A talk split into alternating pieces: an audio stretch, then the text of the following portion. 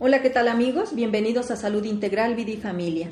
El día de hoy vamos a iniciar una serie de pláticas con relación al divorcio, evento que tiene muchísimas aristas.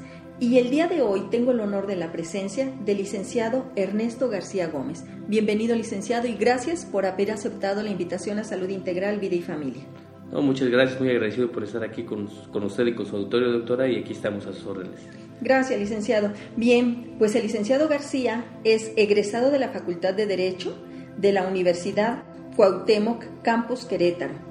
Actualmente está haciendo la especialidad en Derecho Corporativo en la Universidad Autónoma de Querétaro, misma que va a concluir a finales de este año. Y bueno, pues continuamos con la maestría, ¿verdad, licenciado? Así es, la preparación. Eh, dentro de su experiencia laboral, eh, él ha participado en la elaboración de todo tipo de escrituras, contratos, poderes, sociedades y todo lo relacionado con transacciones jurídicas notariales. También ha participado en las protocolizaciones de fideicomisos, créditos puentes, sociedades, fusiones, liquidaciones, actas de asamblea, escrituras de dominio, etc. Es coordinador de la barra de juicios laborales, civiles y familiares del despacho notarial. También ha trabajado como abogado freelance, asesor y coordinador del área internacional, verificación de traducciones y transacciones contractuales entre clientes de Estados Unidos y México a nivel corporativo, transacciones de inversión, liquidación de sociedades, creación y fusión de empresas, así como la representación legal de los clientes en México.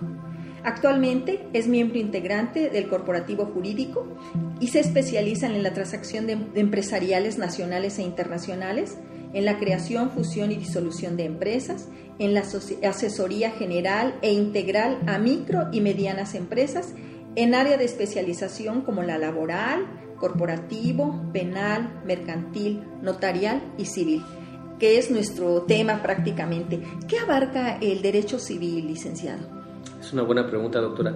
En, México, hoy día el derecho civil amarca tres importantes rubros, que viene siendo, número uno, el área mercantil, todo lo que tiene que ver con situaciones de crédito y mercantiles, por, por la redundancia.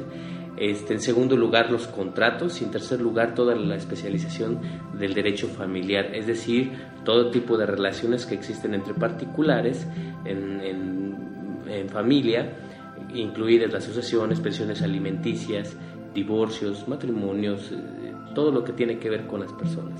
Y que es muy importante que la gente esté enterada de todos estos contratos que a final de cuentas va a ser para su beneficio y el de la familia, que como sabemos la familia es el núcleo básico de la sociedad y en ella se van a sustentar muchos eventos que obviamente se van a ver trasladados en la sociedad. Licenciado, pues ya entrando en nuestro tema, ¿cómo definiría usted el divorcio? Bueno, como marca la ley, el divorcio es la disolución del vínculo matrimonial entre dos personas que se encuentran casadas independientemente del régimen contraído. Hoy día hablamos de régimen de separación de bienes o sociedad conyugal. El divorcio simplemente es la separación de estas dos personas, ¿no? Bajo el contrato del matrimonio, la separación. Perfecto. Licenciado, ah, platicábamos cuando le invité a, este tema. Eh, ¿Qué pasa con las personas que establecen otro tipo de vínculos como los concubinatos, las uniones libres? ¿En qué consisten? E, es muy interesante, doctora. Últimamente los, las legislaturas en Querétaro se han puesto muy, muy al pendiente de esta situación y se ha regulado esto. Nuestro Código Civil y Código de Procedimientos Civiles aquí en Querétaro este, ya cubre lo que tiene que ver esto. La, la unión libre, entiéndase como la unión libre, y el concubinato es exactamente lo mismo. Este, es que dos personas se ponen a vivir juntas, establecen un domicilio y, bueno, nexos causales casi como los del matrimonio, pero la ley hoy día reconoce el concubinato, incluida la unión libre, reconoce el concubinato como un estado civil y le da la misma fuerza, derechos y obligaciones que el matrimonio. Es decir, si una persona, hoy día yo he escuchado a muchos jóvenes que, dicen que prefieren estar en unión libre porque eso no implica ningún tipo de obligación y están completamente equivocados. Los legisladores aquí en ya se pusieron las pilas y se pusieron de acuerdo en este orden. Ellos ya han establecido que cuando hay una ruptura se tiene que hacer de manera legal. Lo pueden hacer de manera independiente y sabes qué, tú te llevas esto, yo me llevo esto. Pero cuando no están de acuerdo, la disolución del vínculo del concubinato tiene las facultades del matrimonio en la ley civil y los diputados y la ley, los jueces lo reconocen Es una ruptura y se tiene que hacer y deshacer bajo los vínculos del matrimonio y del divorcio. No, pues qué interesante, porque así estamos protegiendo a la familia. Es una forma de proteger a la familia y, a los hijos principalmente. Oiga, licenciado, y la unión de dos personas en que estuvieron previamente casadas, pero que no se casan, ¿también constituye concubinato? Sí, eh, con, eso se llama unión libre, que viene siendo también lo mismo que el concubinato. Las dos personas pueden o no pueden estar casadas o divorciadas, viudas o tal vez ni siquiera divorciadas. Están, digamos que uno está casado y el otro sí está divorciado, están en un concubinato, sin embargo su situación legal se complica, se torna un poquito complicada. ¿Por qué? Porque él tiene para, para ejercer sus derechos como concubino o concubina, en el, caso que sea, tuvo que haber primero deslindado su responsabilidad que tenía anteriormente con la pareja anterior. Pero si no lo hace, tiene, tiene un problema de doble vista, tiene un problema que está ejerciendo, este, primero está en infidelidad y está cometiendo, pues, eh, una, es una causal de divorcio, no es un delito, la infidelidad no es un delito, pero... eso, eso sí es es novedad o ya desde Sí, anteriormente, anteriormente sí era aquí en Querétaro, hace, hace ya algunos años, pero ya tiene muchos años que no es un delito. Todavía en Guanajuato todavía es delito, pero aquí en Querétaro no. ¿Y qué le parece a usted de esa modernidad de no, de no, de no hacer responsable a aquel que, que tiene una familia, una esposa y que ya no es delito, yo puedo tener dos, tres entonces. No, no, no es que los pueda tener, no es un delito, pero sí es una causal de divorcio. ¿Pero tiene penalización? No, no tiene ninguna penalización en lo que es en el campo del derecho penal. Corporal, se podría decir. Así es. Sin embargo, es una causal inmediata de divorcio que el cónyuge afectado puede solicitar y demandar al juez familiar y le puede decir, mi esposo o mi esposa me está cometiendo adulterio. ¿Y, hay forma de demostrarlo? Lo tiene que probar. Wow. Yo hasta donde había escuchado es que solo se, se comprueba la infidelidad infraganti y de otra manera no, es presuntiva pero no demostrable. Es, es presuntiva, es muy subjetivo cuando una persona le demanda a otra el, el divorcio por infidelidad. Tiene que haber, como dice usted, tiene que ser infragante, o tiene, tiene que mostrar el video, las pruebas, las fotografías, inclusive la confesional misma del cónyuge agresor en este caso, de decir, sí te fui infiel y sí hice esto, sí lo otro. ¿Y qué tal que no lo reconoce? Bueno, estamos en, una situación ya un poco más de, dichos, de, de, probar y comprobar ante un juzgado que le fue infiel. Pero si, si la única forma de probarlo es, es este infraganti, ¿cómo, ¿cómo se establece esto? ¿Será que por eso desapareció como, como delito? bueno, los, los, legisladores lo desaparecieron como delito porque, bueno, finalmente era un hecho que estaba existiendo demasiado, muy fortuitamente en, en, en las ciudades. Y bueno, si, si fuera eso, perdón que lo, diga, pero la mitad de la población estaría fuera, estaría tal vez en un penal, ¿no? tal, vez demandado, denunciado penalmente por infidelidad. Porque hoy día, por ejemplo, los asuntos que manejamos en el despacho, por no ser presuncioso, pero más de la mitad es por infidelidad, por algún tipo de infidelidad. De pura casualidad. Yo sé aquí en terapia, de verdad, me, este, estoy sorprendiendo de los cambios que hay. Pero usted, a nivel, a nivel de su ramo, es cierto, desde su punto de vista y desde su experiencia que la infidelidad femenina está en incremento? Sí, la respuesta es, a esa pregunta es sí. La, la, infidelidad femenina está creciendo y según unos comparativos que nosotros estábamos haciendo en el despacho para principios de este año, la infidelidad en mujeres de 35 a 49 años se ha triplicado. Uno pensaría que, bueno, que las más infieles podrían ser las jovencitas, ¿no? De 19 casadas o con una, relación estable, de 19 a 32 años podríamos decir que, bueno, unas jóvenes, impetuosas, este, con deseos de, vivir la vida. Y no, ellas se han mantenido, las, las, mujeres en esas edades se han mantenido con el mismo promedio de, infidelidad de, de, antes. De, antes, que siempre se ha mantenido, y las mujeres de 35 a 49 años se ha triplicado el número de infidelidades gracias a las redes sociales. Se han encontrado con un exnovio, se han encontrado con un ex amigo, se han encontrado con amigos de, la secundaria, están haciendo sus grupos sociales este, en, Facebook, en Twitter, están haciendo muchas cosas que, y, y, y esa su edad y las ganas de regresar a vivir lo que vivieron les, les invita a hacer muchas cosas. ¿No será, licenciado, que efectivamente estas redes sociales son lo que ha abierto la ventana para verlo y que siempre ha sido? Y que ahora esto es lo que nos, nos abre esa panorámica.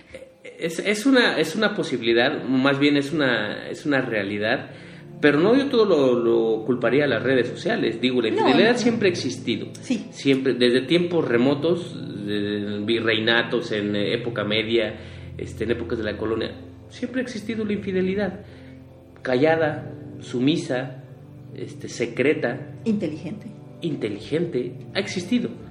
Hoy día ya es más común, ya lo vemos más normal. Este, la mujer ya se siente más libre y más capaz y más fuerte de ejercer sus derechos y de ejercer su propia vida independiente, independiente del marido. Y de ejercer su propia sexualidad. Así es. Qué difícil, pero sin una conciencia real de, de cerrar lo que tienes, sin un compromiso real, para poder ejercer como en todo derecho lo tienes. Pero bueno, sabemos que para, para casarnos se requieren de dos voluntades. Aquí en Querétaro aplica el que para divorciarse con una voluntad basta o todavía no, licenciado? Todavía no, esa es una muy buena pregunta, todavía no. No es tan fácil, e, e, ese, ese tipo de divorcios, ese tipo de, actividades legales se llama divorcio express. En la Ciudad de México, por ejemplo, existe. En Estados Unidos, en, en países del primer mundo, existe esa modalidad de divorcio, que es que tan solo, no, no, no, necesitamos alguna de las 20 causales que nuestro Código Civil nos da, para que yo rescinda la, relación de matrimonio que existe. No, solamente por el hecho de yo no querer estar con la otra persona es causa y basta para que yo pueda solicitar el divorcio. Le informo a la autoridad competente, esta autoridad va y le notifica que la persona que su cónyuge ya no quiere estar con él, inmediatamente se decreta el divorcio. Hay que hacer algunos trámites administrativos, pero se hace. En Querétaro no, en Querétaro todavía nos tenemos que eh, fecundar en lo que dice el Código Civil y si queremos un divorcio rápido, existe lo que es el divorcio por, mutuo consentimiento las dos partes están de acuerdo en que ya no quieren estar casados más, hay acuerdo en quién se va a quedar con los hijos, si los hay, hay acuerdo quién se va a quedar con las propiedades, con los bienes, si los hay, y pueden hacerlo rápido. El promedio de tiempo es de 3 a 5 meses. En un divorcio voluntario, cuando hay mutuo consentimiento, cuando no, estamos hablando de meses, inclusive hasta de años. Qué barbaridad. Licenciado, para mí es importante este tema de este divorcio express que usted llama. Usted me ha dicho perfectamente que aquí en Querétaro todavía no existe. ¿Usted le vería algunas bondades o beneficios en que existiera?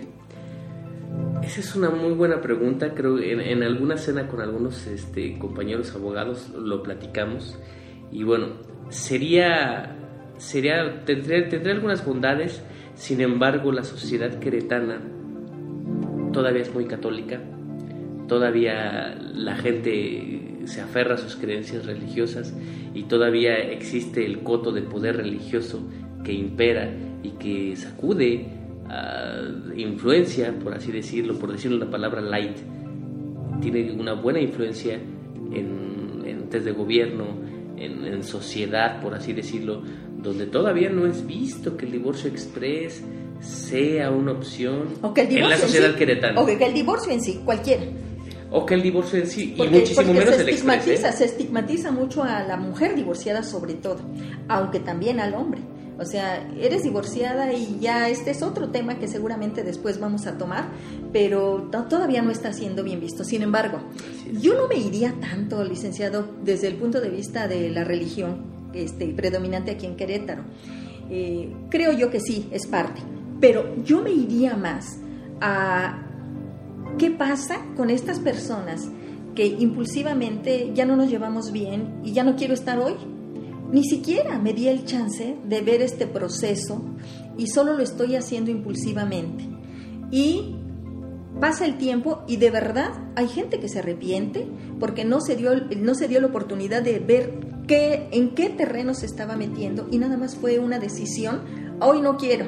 Y como que las, como que las autoridades a través de este, de este divorcio express están facilitando las disoluciones matrimoniales sin importar las consecuencias. Máxime, yo pensando cuando hay hijos. No sé usted qué opina. Sí, es una, es una muy buena observación. De hecho, le quiero comentar algo. En, el último mes hemos recibido ahí en el despacho este, tres solicitudes de divorcio, tres personas jóvenes entre 20, entre 20 y 30 años, sumamente jóvenes, que tienen 4 o 5 años de casados, solicitando que ya se quieren divorciar, que no quieren estar con la persona. Nosotros el primer consejo que damos, porque así tiene que ser, eh, tenemos esta ética en el despacho, Qué bien. Este, les aconsejamos que busquen ayuda especializada, terapia de familia, que depende de la causa, ¿no? Si ellos nos dicen es que por incompatibilidad de caracteres, porque no nos llevamos bien, porque me cae gordo, me cae gorda, no que ya no quiero estar con ella, nosotros recomendamos que busquen una terapia de familia. Porque como usted bien lo dice, después hay arrepentimientos, después porque se lesiona. Cuando yo, cuando una persona levanta una demanda de divorcio en contra del otro, por cualquier situación que establece el Código Civil, es un golpe, es un golpe psicológico y es un golpe moral al matrimonio que muy difícilmente, no quiero decir imposible, mm, que muy difícil se recupera el, el, cónyuge, el afectado, ¿no? Porque, oye, pues yo pensé que estábamos bien, tal vez un poquito de incomunicación, tal vez un poquito de estrés por, por las deudas, por la situación, por la rapidez de nuestra familia, pero yo pensé que estábamos bien y muy difícilmente se recupera donde sí había recuperación. Entonces, nosotros recomendamos terapias familiares, este, que platiquen, que dialoguen y que dejen que las cosas se enfríen. Nosotros en el, abogado, en, en, el despacho observamos que las cosas que, que, que la olla express que se abre recién hervidita explota. Por supuesto.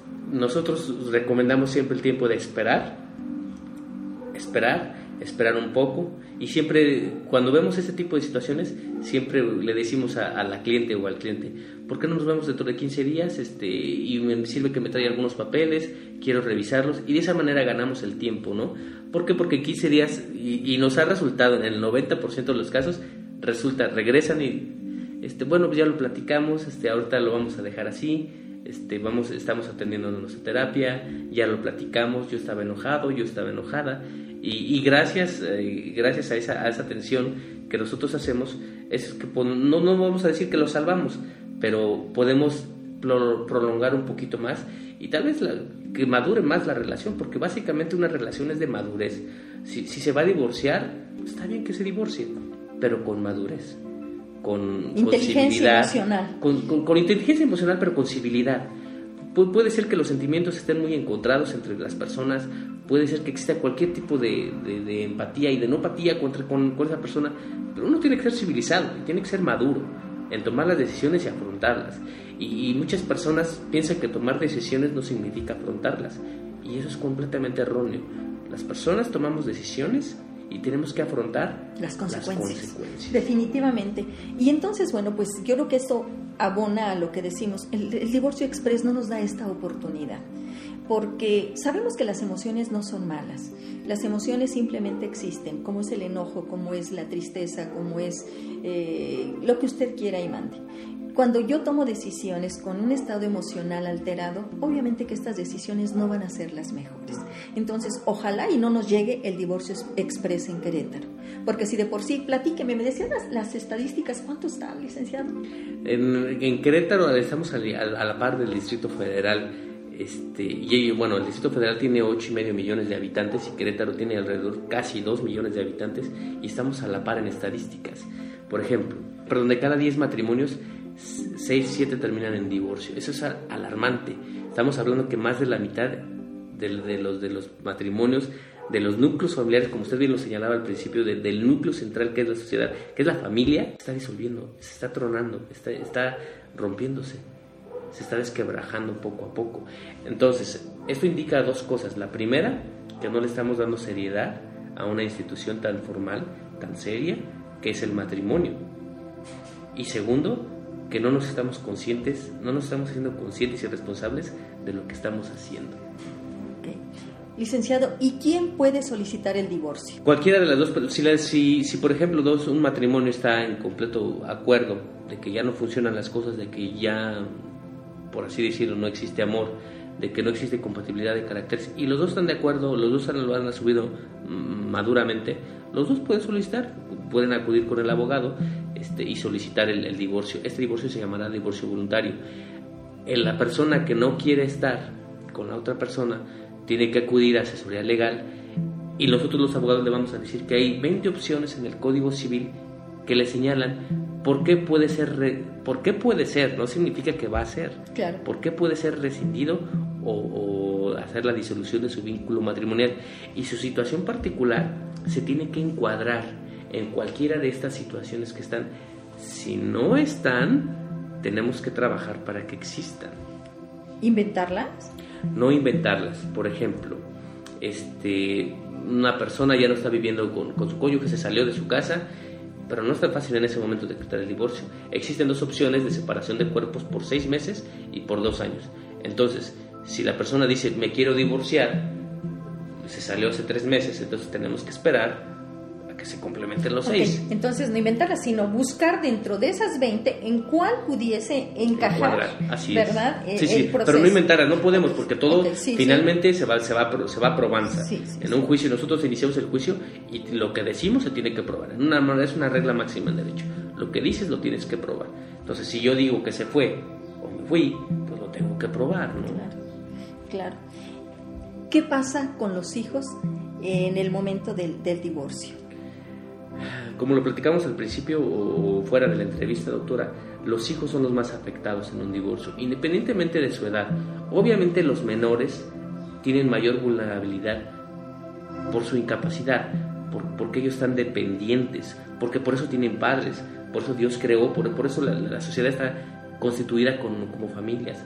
¿Por qué? Porque los padres están para cuidar de los hijos y cuidarlos en todos los aspectos, proveerles en todos los aspectos sus necesidades. Y esas en, parte de esas necesidades son estabilidad emocional. Entonces, cuando los propios padres no están brindando esa estabilidad emocional, los hijos, los más pequeños, son los que más sufren. También los hijos mayores también sufren, especialmente cuando hay algunas características que los afectan o que los hacen más vulnerables que otro hermano o hermana ante el hecho del matrimonio, ¿no? Puede ser que, que, la mamá o el papá le estén atacando al hijo, informándole o diciéndole, ¿sabes qué? Por tu culpa me estoy divorciando. O ¿sabes qué? Por tu culpa es que tu mamá y, tu, y yo, o tu papá y yo ya no nos llevamos bien. Qué, qué grave, ¿no? Cuando no tenemos la capacidad de asumir la responsabilidad que nuestro vínculo es de pareja. Y obviamente la relación con los hijos se llama parental y nada tiene que ver en la relación de pareja. Y eso ni siquiera nosotros como pareja lo tenemos claro. Y es cuando se les imputa a los hijos la culpa erróneamente y pobres, pobres jóvenes, pobres niños. De por sí ellos la viven así, imagínense nada más. Y cuando es abonado por los padres, qué, qué grave. Entonces, ¿qué pasa con los hijos de, las personas que, que, se, que se divorcian? ¿Cómo, hay, cómo procede un, autor americano, a mí me gusta mucho leerlo, se llama Joaquín Kendricks. Él habla acerca de la familia y él dice una situación muy importante. Eh, y bueno, es, es una eh, eh, lectura de lo que las leyes dicen, ¿no? Y dice que el matrimonio, el, divorcio, y como dicen, es, es simplemente la separación de cuerpos legalmente de lo que es la familia, no es la ruptura de una familia. Y nosotros vemos un divorcio y decimos, ya se desquebrajó la familia. Y no debería ser así, Kendrick No debería ser No debería ser así. Y pero es, ¿verdad? pero sucede por la falta de madurez, la falta de preparación y la falta de... Compromiso. De, compromiso, pero de madurez. Yo le llamo madurez. Sí, incluye la madurez, incluye la madurez, el mental, compromiso, responsabilidad. Este, debe de ser, si ya no se llevan bien, está bien, pero en buenos términos y es la disolución del vínculo matrimonial. Ya no están casados, pero siempre van a ser papá y mamá y deben de cuidar. ¿Qué de, como la pregunta para contestar la pregunta, qué se debe hacer con los hijos? Cuidarlos, protegerlos, hablarles con la verdad y explicarles siempre lo que está sucediendo. Obviamente, si son hijos pequeños, explicarles con las palabras propias de un menor. Pero la verdad. Pero siempre la verdad. Yo, nosotros siempre aconsejamos la verdad, no ocultar, no mentir, no, no tratar de echarle la culpa al otro, asumir la responsabilidad que se tiene y bueno, en tribunales se decidirá, pero en la casa se callará. Entonces vamos a hacerlo, vamos a hacerlo así y vamos respetando. Siempre existe el de que es que tu papá, tu mamá tuvo la culpa, esto, lo otro, tu papá es así, tu mamá es así. Yo me refiero a la verdad en cuanto a, la disolución del vínculo. Eh, obviamente, si estamos hablando de una pareja, esa solo él y yo sabemos cuál fue la causa. Y eso solo nosotros debemos manejar, porque si, si hubo una infidelidad y el cónyuge agredido le dice a los hijos lo que hubo, ellos ya toman parte, ya hay enojo, ya hay daño, es veneno para los hijos. si, si tenemos bien establecido que es de la pareja, solo la pareja es quien debe decidir eh, qué decirle y cómo decirle, pero quedar su vínculo como padres no se va a romper. Pero como pareja, ellos que se peleen, que arreglen, que acuerden, lo que quieran, pero que no salga de, esa, de, ese, de ese subsistema que es el conyugal, que, es, que es la pareja lo que se hable para abajo, la verdad en cuanto nos vamos a separar y decirlo de la mejor manera, ¿no? Ya no hay amor. Y afrontarlo. Sí, ya no hay amor, pero no decirle todas las causales porque entonces estamos incurriendo en, en, ese, en esa situación de hacerlos partícipes de nuestra decisión. Sí, sí, y, y, no importa, no importa la edad, porque pues obviamente entre más pequeños menos lo comprenden, pero aún así existe el enojo contra el padre o contra la madre que, que, no fue fiel o que no fue, estuvo a la altura de la relación de pareja. Yo creo que aquí sí deberían tener mucho cuidado en, en cuanto a que como como pareja y como usted muy bien lo menciona, maduramente solo queda entre tú y yo y los tribunales. Y lo que digamos a nuestros hijos es simplemente que la disolución existe, pero que yo un acuerdo, o sea, también existe, o sea, si yo no quiero ventilar lo que está pasando en mi vida privada, que, por ejemplo muchos clientes me lo dicen, ¿sabe qué? Yo no quiero ventilar lo que, si me fui infiel o no me fui infiel o yo fui infiel, no quiero ventilarlo. ¿Que hay opción? Sí, platícalo, negocialo, nosotros vamos a platicarlo, vamos a negociarlo y lo hacemos de común acuerdo. En el común acuerdo no se tiene que explicar por qué. Solamente los dos estamos de acuerdo en disolver el vínculo. Pero con mayor razón con los hijos. Así es. No, no, no. Y cuando existen los hijos, obviamente manejarlo. Nosotros siempre eh, solicitamos que busquen ayuda. Si creen que ellos no lo van a poder manejar o están viendo, perdón, que sus hijos no lo pueden manejar, que busquen, que busquen ayuda, que busquen especialistas como usted, por ejemplo, que se encarguen de ayudar a la familia. Pues ojalá y ojalá y de verdad antes de casarnos acudamos a terapia para saber a qué a qué compromiso me voy a estar enfrentando, porque ni siquiera eso consciente tenemos. Y también nosotros dentro de la terapia tenemos niveles de, contratos matrimoniales a la par de los legales que ustedes manejan. Nosotros tenemos un contrato de primero, segundo y tercer, nivel que les hacemos conscientes y que la gente dice, oye, pues sí, no, no me había dado cuenta. Y muchos de los, de los clientes entran a un contrato matrimonial ignorando cuál va a ser los verdaderos compromisos. Y más aún, licenciado, cuándo ya van a tener hijos. Por eso de verdad hay tantas, tantas cosas que pudiésemos hacer legalmente para proteger a los hijos en el que se estableciera, ¿sabes qué? Ok, puedes ya no querer a, a esta mujer, pero si hay hijos menores de seis años, yo me iría hasta los seis. ¿Por qué? Porque a los seis se termina de completar la personalidad del individuo. Sabemos que a cualquier edad afecta, pero máxima en esta, en donde la función de padres es estructuradora. Y esta función estructuradora nada más nos compete a los padres. Así es. Como es satisfacer necesidades básicas, casa, vestido, alimento, educación, educación, fomento de, de, este, y, y de autoestima. Que, que, yo, a través de todo el cuidado que te voy a dar, te voy a hacer sentir que eres amado, cuidado, merecedor, valioso. Si yo todo esto se lo estructuro bien, es como las casas. Si yo pongo buenos cimientos, esa casa difícilmente se va a caer. Así es. Y entonces, legalmente, a ver, tú tienes hijos, pues podrás no llevarte bien. Pero por ahora, aguántate hasta que tu hijo tenga seis años, porque es un ser que depende de ti. Es un ser que solo ustedes decidieron tener, independientemente si viste o no características en tu cónyuge con el que fueras a ser feliz. Pero ahora ya, le, aparte de tu compromiso de pareja, tienes un compromiso con un ser dependiente que solo a ti te toca. Entonces, no hay esto, ¿verdad?, en la ley, que, que obliguen a que los padres se queden en el vínculo. No. Y mucha gente malinterpreta, licenciado.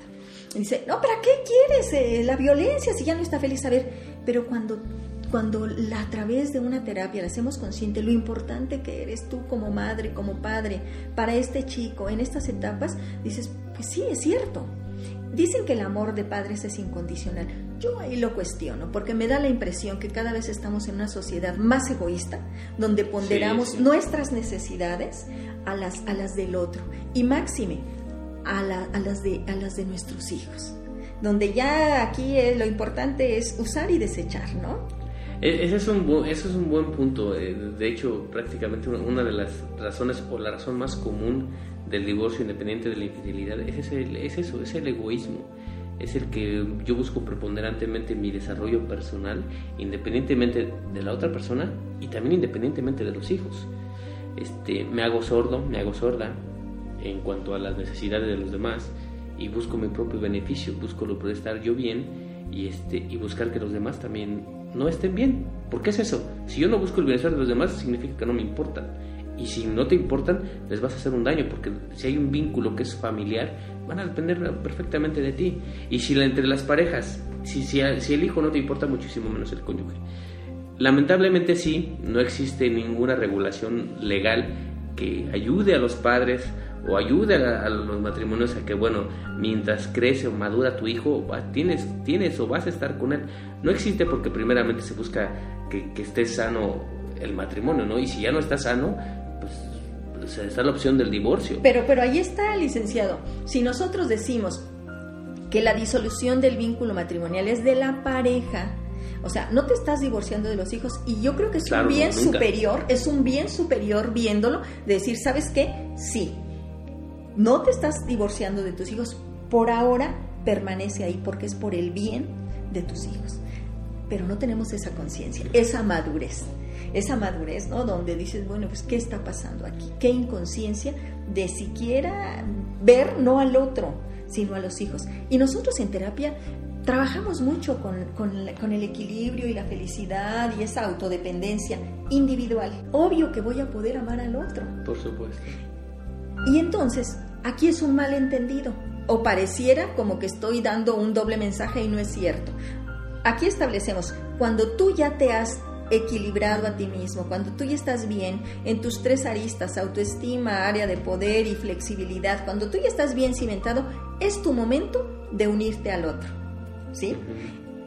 ¿Qué pasa? Aquí dice, no, pues eh, yo soy primero, usted me está diciendo eso, que yo soy primero, que debo cuidarme. Sí, aguas, pero aquí tú eres tú, el otro es tu pareja y ambos tienen una unión que es el ustedes y que, y que ahí te toca y que sobre ese puentecito están alguien dependiente que son tus hijos. Si este lado del puente se, se rompe porque ves solo por él, ¿qué va a pasar con, es, con esos hijos? Se caen. Entonces, cuando vemos el bien del otro, yo creo que podría prosperar. Ahí le encargo, licenciado, usted que se encarga de este. Hay que luchar por proteger a los hijos, licenciado. Sí, nosotros buscamos siempre, siempre proteger a los hijos, siempre que los menores salgan. De hecho, la ley nos ayuda mucho. Hay una en Nueva York en el, en el año 95, 94-95, México se adhirió a esa convención es que es sobre el tratado de los derechos de los del de las niñas, de los niños y todos los menores, ¿no? Y abarca esto, abarca de que deben de ser cuidados fundamentalmente pues, por sus padres.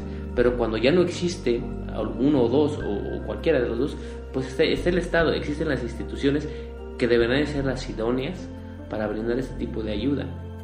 Pero bueno, cuando están los padres y cuando están, pues la misma ley les otorga a los padres el beneficio. Pero ya es cuestión personal, doctora, ya es cuestión de, de moralidad, de valores, de, conciencia. Que, sepan lo que están haciendo, ¿no? Que sepamos nosotros como padres, como esposos, saber qué estamos haciendo con nuestras familias, qué estamos haciendo como, como marido, como, como esposa. ¿Estoy haciendo lo que me corresponde? Y, la, pues la ley no me puede obligar a, a, mentalmente, moralmente hacer algo que yo no quiero. ¿Por qué? Porque no tengo la ética, no tengo la moral, no tengo el deseo de querer hacer lo que debo de hacer. Porque una cosa es lo que tengo que hacer, porque me obliga las circunstancias sociales, políticas, económicas, y otra cosa es el deber ser.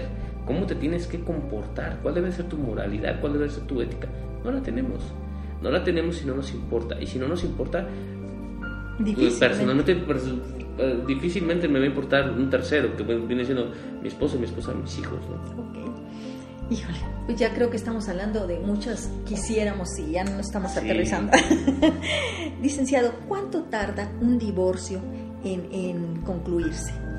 Buena pregunta. Un divorcio administrativo, un, lo que es un voluntario o administrativo, de tres a cuatro meses en los juzgados aquí en Querétaro. Debería de ser en cuestión de un mes, pero bueno, no es tan rápido por la carga de trabajo que tienen los tribunales y un divorcio necesario, es decir, que uno, uno de los cónyuges le solicita al otro, meses, meses, inclusive años, ¿no? ¿Por qué? Porque no se ponen de acuerdo en la paternidad, no se ponen, no se ponen de acuerdo en quién, quién se va a quedar con la custodia temporal, quién se va a quedar con la custodia definitiva. Si hay bienes, aumenta la tensión, este, quién se va a quedar con los bienes, pero espérate, está el nombre de los dos, hay que resolverlos, no, pero la casa es mía, los carros son tuyos, las deudas, me ayudas, te ayudo, me, te ayudé, yo no las toco traje y todo eso. Entonces se tiene que ir subsanando cada asunto, los hijos, las deudas, los activos, los pasivos, cómo, cuándo, dónde, y eso es lo que tarda un, un proceso de divorcio, comprobar. A ver, yo, yo, yo, yo nunca contraje una duda, pruébalo entonces es el periodo probatorio. Y hoy ya vamos con lo de los hijos. A ver, ahora prueba lo de los hijos. A ver, ahora hay que ayudar, demostrar al juez quién es el. Cuando son hijos de a partir de 9, 10 años, el Código Civil marca, el Código de Procedimientos marca que el juez, acompañado del Ministerio Público y un especialista en, en psicología, le van a preguntar al menor con quién quiere estar y lo que él decida va a ser, le van a preguntar cuál es el parecer, con quién quieres estar, si con papá o con mamá. Qué importante. Entonces, este, eso es a partir de los 9, 10 años que, que el, el, menor puede decidir. Y bueno, en base a eso va a haber un, un, mejor organigrama en cuanto a las decisiones que se tomen. ¿no? Y obviamente el cónyuge que no se ha beneficiado con la custodia temporal, pues tiene que aportar al desarrollo de sus hijos. Claro. Claro, porque el divorcio, volvemos a, repetir, no es con los hijos ni con las responsabilidades que te conllevan los compromisos que tenemos con los hijos. Y qué difícil es esto, porque tal pareciera que el divorcio es entre los peores enemigos. Se olvidan de los hijos y a ver quién, quién gana. Sí, es una guerra. Es, una, guerra, entre las personas, pero lamentablemente los misiles atacan y llegan a los hijos, los familiares, los suegros, los papás, los hermanos, los propios hermanos. Este, con una persona se lleva bien con sus cuñados, con sus cuñadas, con sus propios suegros. Rompen todo. Rompen todo y, lo que yo le decía, una, una, una cliente la semana pasada me decía, es que yo sé que mis cuñadas y mis suegros me van a apoyar en esto del divorcio. Y yo le dije, pues yo le invito a que no sea tan confiada porque cuando tan solo cuando exista la separación de entre usted y su esposo, le digo... Se rompe el vínculo también de la familia Y obviamente lo van a apoyar a él. Entonces, este, tenemos que trabajar, tenemos que platicar, tenemos que ayudar y ver las opciones legales, ¿no?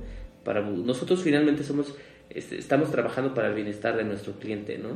Entonces, qué mejor que vinieran los dos y que los dos ante nosotros se pusiéramos de acuerdo, nosotros preparar la, demanda de divorcio y el convenio que siempre acompaña la demanda de divorcio para ver cómo le van a hacer con los, con los menores hijos y las propiedades. ¿Y qué tan frecuente es esto, licenciado, que ustedes consigan?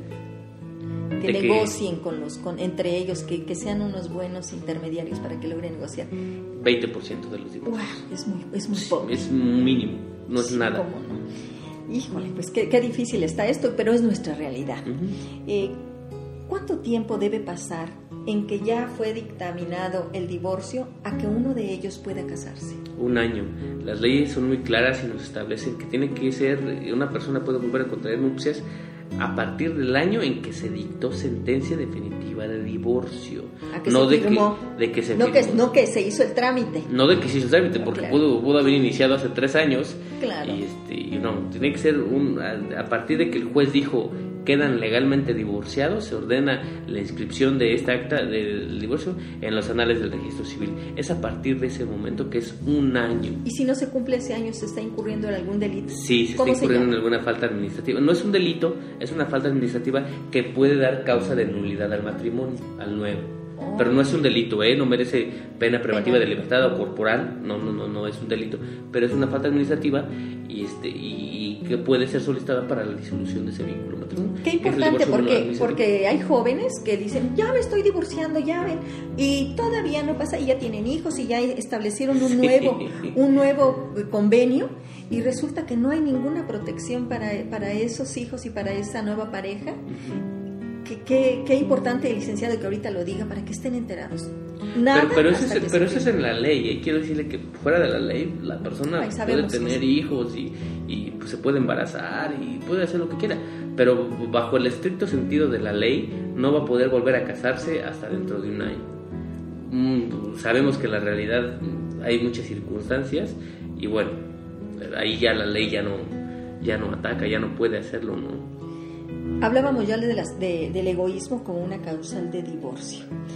¿Cuáles otras, licenciado, nos puede compartir que son, que son frecuentes aquí en Querétaro? Yo, yo, quisiera, yo quisiera ahondar en este, en el egoísmo, si, si, si, como usted me lo pregunta literalmente, ¿por qué, qué es una causal más frecuente de divorcio? Es el egoísmo de pareja, la falta de comunicación y acuerdos.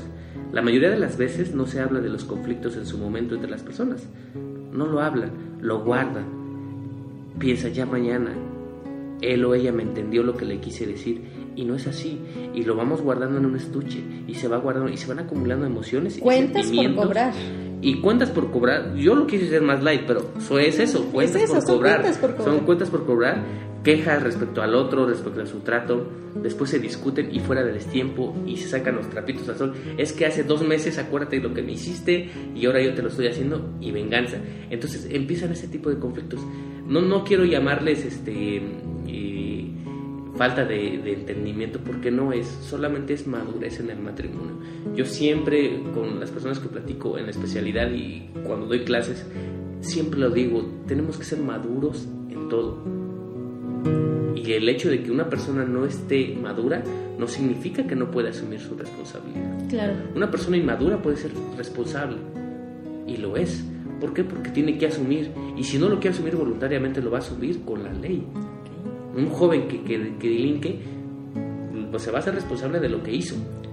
A lo mejor no lo entiende, pero va a ser responsable. ¿Qué mejor que, qué, mejor que una persona asuma sus propias responsabilidades bajo el apercibimiento de que él lo está haciendo, no de que alguien le está haciendo. Obligándolo. Así es. Entonces, otra, otro, otro asunto que tiene que ver con el egoísmo es que presumimos que me están entendiendo lo que estoy diciendo. Presumimos que el mensaje que yo estoy hablando es entendido por la otra persona. Y no es cierto. Los hombres o las mujeres no somos magos, no todos somos psicólogos, no todos tenemos especialidad o la preparación suficiente o, o, las ganas suficientes, por así decirlo, de querer entender al otro. Tenemos que saber buscar los momentos, tenemos que saber buscar un momento de estar solos, un momento de platicar. ¿Qué te gusta? ¿Cómo vamos? siempre lo, si lo hacemos en nuestras relaciones laborales, el jefe o nosotros como jefe siempre preguntamos cómo te sientes al, al, pasante o a la secretaria o al ayudante, cómo te sientes, cómo vamos, qué crees que podemos mejorar en la relación laboral. Así lo debemos de hacer. Pero muchas veces no existe ese, ese, ese, ese, acuerdo, ¿no? Ese vínculo no existe. Usted ya me está hablando de los niveles de contrato de los que yo hace rato hablaba con eso. Adelante. Así es. Entonces, debemos ser maduros, ¿no? Mi esposa, por ejemplo, ella dice que yo soy un hombre muy práctico, que yo soy un hombre que, que, que, yo hago todo sistemáticamente. Y no sé si es por mi formación personal, yo creo que yo lo, yo lo doy a, a, mi, a mi madre, en particular a mi madre, porque ella me enseñó a ser así entonces yo he aprendido y en mi carrera y en mi profesión, en mi actual, en mi persona, lo hago así, soy muy sistemático y cuando veo que algo tiene un problema trato de solucionarlo en el momento, ¿no? Entonces este, lo busco y yo, a mí me gustaría que, que, las personas pudieran madurar, evolucionar ese, ese camino y buscar las mejores salidas a su matrimonio, las mejores salidas a su... No tiene que haber una infidelidad para que haya un divorcio. Claro. No tiene que haber una... Violencia. Violencia, no tiene que haberla. Pero si estás de acuerdo en lo que vas a hacer, vas a asumir las consecuencias y vas a ser responsable. Sí vas a tener derechos de que ya a lo mejor ya no vas a estar con la persona que no quieres, pero también vas a tener obligaciones si tienes hijos. Si no tienen hijos, como es en algunos casos, pues no hay ningún problema, se liquida la sociedad, nosotros llamamos así, que se liquide la sociedad sin ningún problema. Claro, yo creo que ahí es lo, es lo mejor para dos individualidades. Pero cuando hay hijos... Pero cuando hay hijos ya no puede estar. Ahorita en el, en el despacho tenemos un divorcio muy interesante porque es de personas que tenían 28 años de casados, los hijos tienen 25, 26 y 27, y, este, y es una situación, los hijos nada más dicen, lo que hagan mis papás está bien, pero es porque lo que nosotros y lo que nuestro cliente, este señor, nuestro cliente, lo que él nos ha dicho es que yo tengo muchas ganas de hacer cosas que no hice y cosas de hacerlas solo. Entonces, ¿se lo comunicaste a tu esposa en el tiempo? No, porque estaba muy entretenido cuidando hijos, estaba muy entretenido manteniendo hijos. Pero tampoco es ético. ¿A qué me refiero?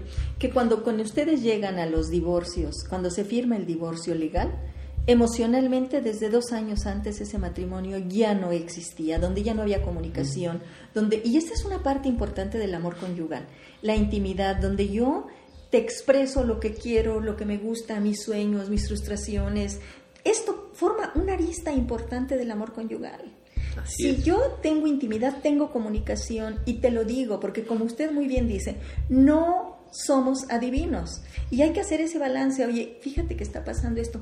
Ya no me estás platicando, ya estás siendo más mamá que esposa, ya estamos, ya estás este, más en tus, en tus áreas personales que, que de pareja o que de mamá.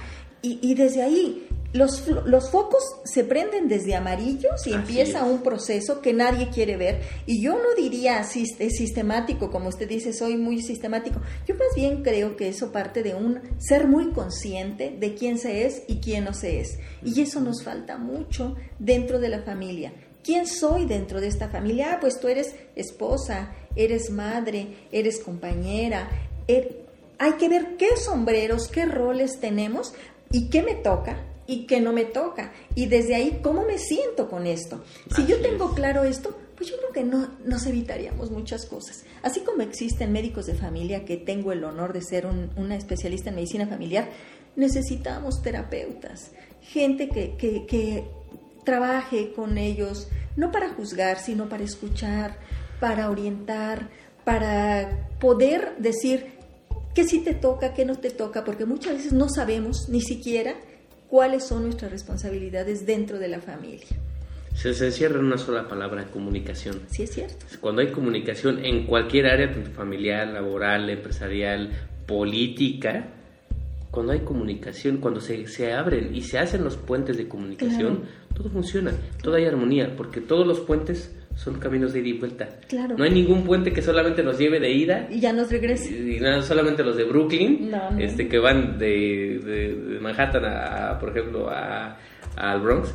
Y sí, uno es de ida y ya búscate el puente que, que de regrese. No, todos los puentes son de ida y vuelta. Entonces, los puentes de comunicación así deben de ser de ida y vuelta. Ok, quiero que me escuches, pero yo también te ofrezco escucharte, quiero platicar. Y bueno, finalmente ya los, los otros puntos de, de los, los, las causas más frecuentes de divorcio, pues ya lo vimos, el egoísmo, está la infidelidad también, que ya también la, la, tocamos en su momento, el maltrato físico y moral.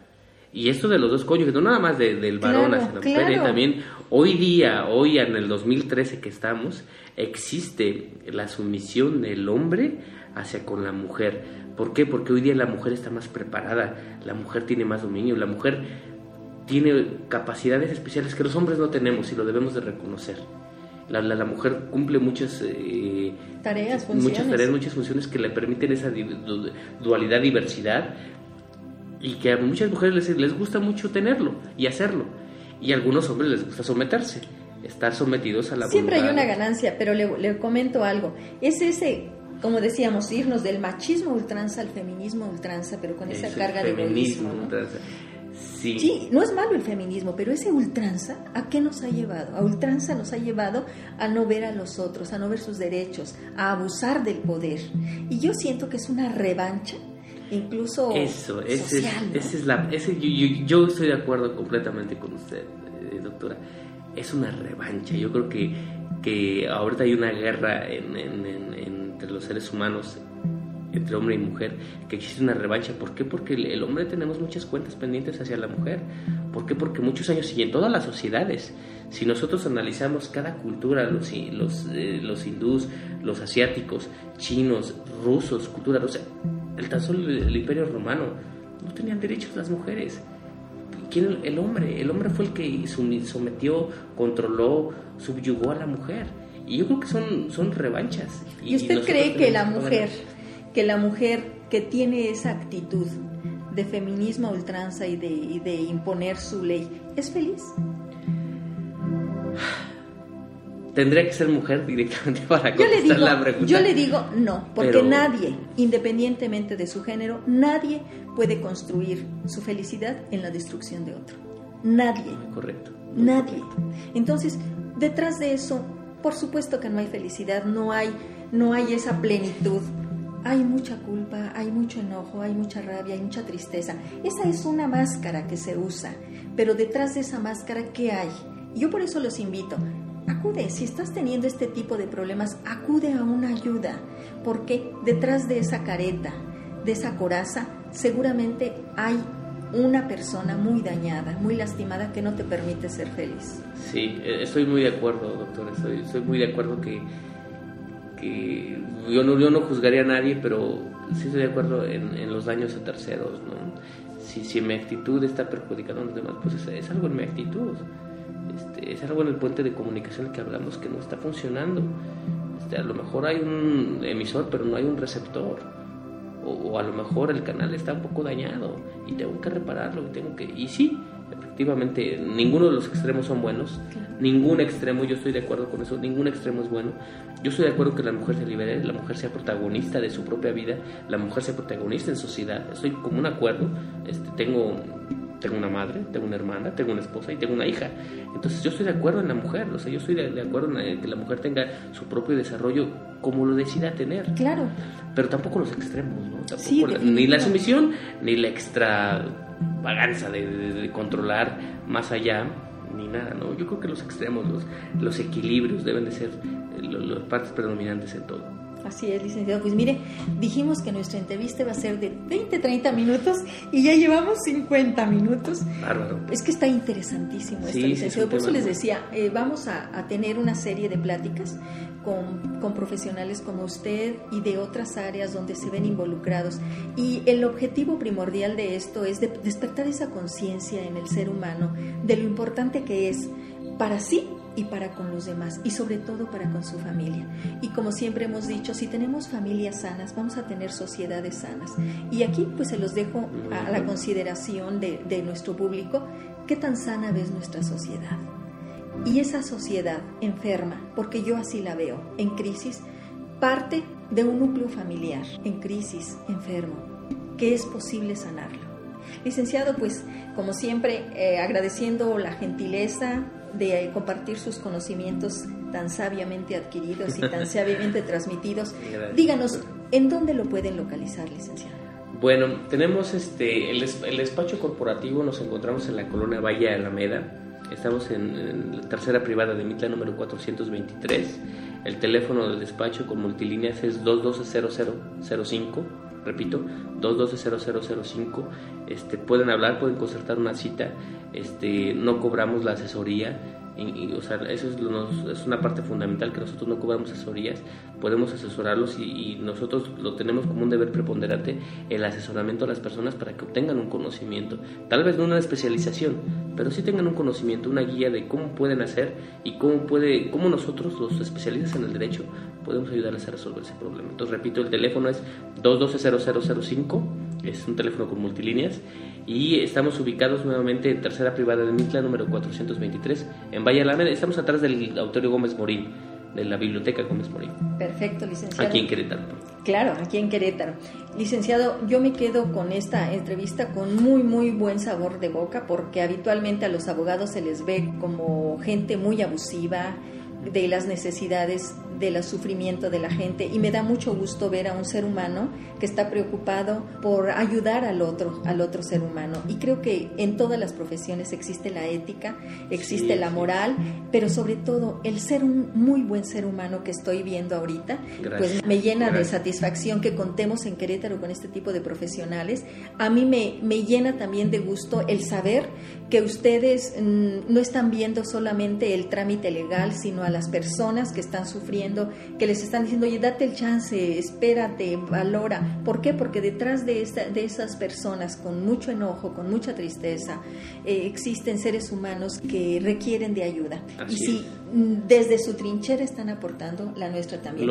y como siempre lo hemos dicho, ¿no? Cuando nosotros damos un poquito de lo mucho que se nos ha dado y compartimos y decimos, entérate, ¿Para qué? Para que tus decisiones sean conscientes y te defiendas y te cuides y cuides a tu familia. Pues licenciado, no me queda más que nuevamente agradecer y amigos a ustedes, espero que este, esta entrevista les sea tan rica como para mí me ha parecido y que disfruten de una excelente semana. Muchas gracias, doctora, que tenga igual un muy buen día y estamos para servirles. Y gracias por la invitación. Gracias a usted, licenciado.